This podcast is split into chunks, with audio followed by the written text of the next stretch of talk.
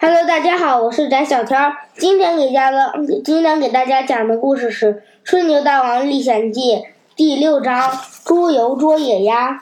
每个人都都有自己的奇遇和冒险。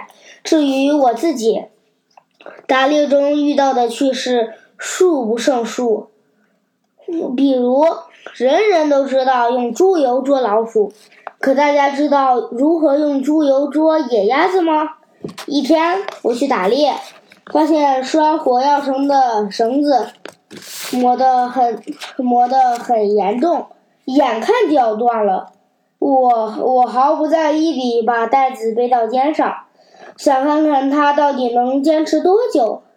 傍晚时分，我走进湖边一座偏僻的树林，湖边到湖边到处都是野鸭子，我一辈子也没有见过这样的这么多的野鸭子。但是它们分散分散的很，东一只西一只的，估计一枪最多能只能打中一个。我真想一下子全捉住它们，因为当天晚上。我邀请了一大群朋友来我家做客，我想让他们尝尝野味。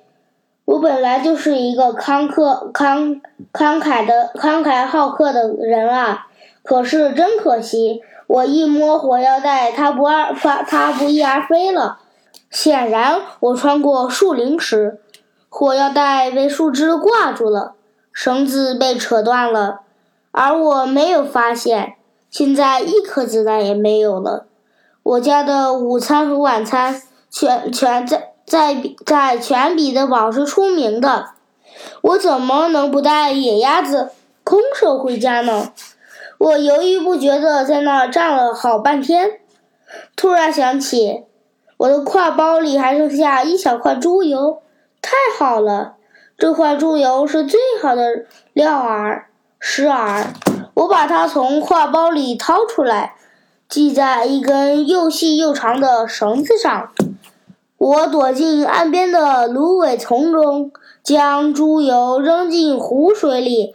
野鸭野鸭子看见猪油，立刻游了过来。一只野鸭子饥不择食，一口将猪油吞了下去。因为猪油是滑溜溜的。所以，它从鸭嘴里进去后，很快就从就经过鸭肠子，从鸭鸭从野鸭子的后门溜了出来。这样，这只野鸭就被我的绳子拴上了。这时，第二只野鸭子又游向猪油，也被拴起来。不到十分钟，这块猪油，所有的所有的鸭子肚肚内。做了一次特殊的旅行，却依然系在那块绳子上，而十几只野鸭就像珠子似的穿在我的绳子上了。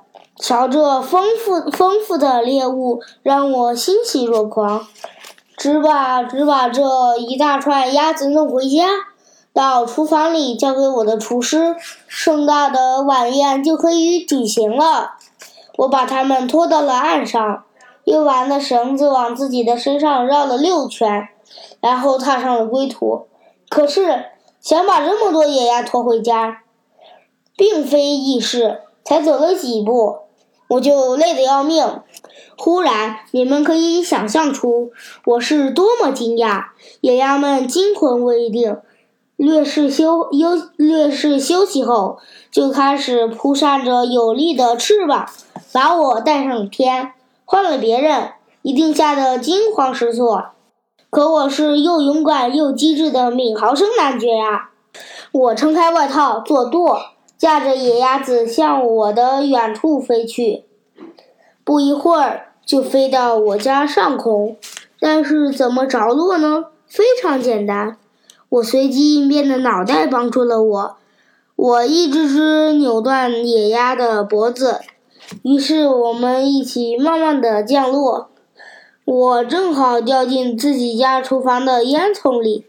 当我从炉门走出来，出现在厨师面前时，他没有过度惊慌，只是说：“庆幸还没有把炉子生着呢。”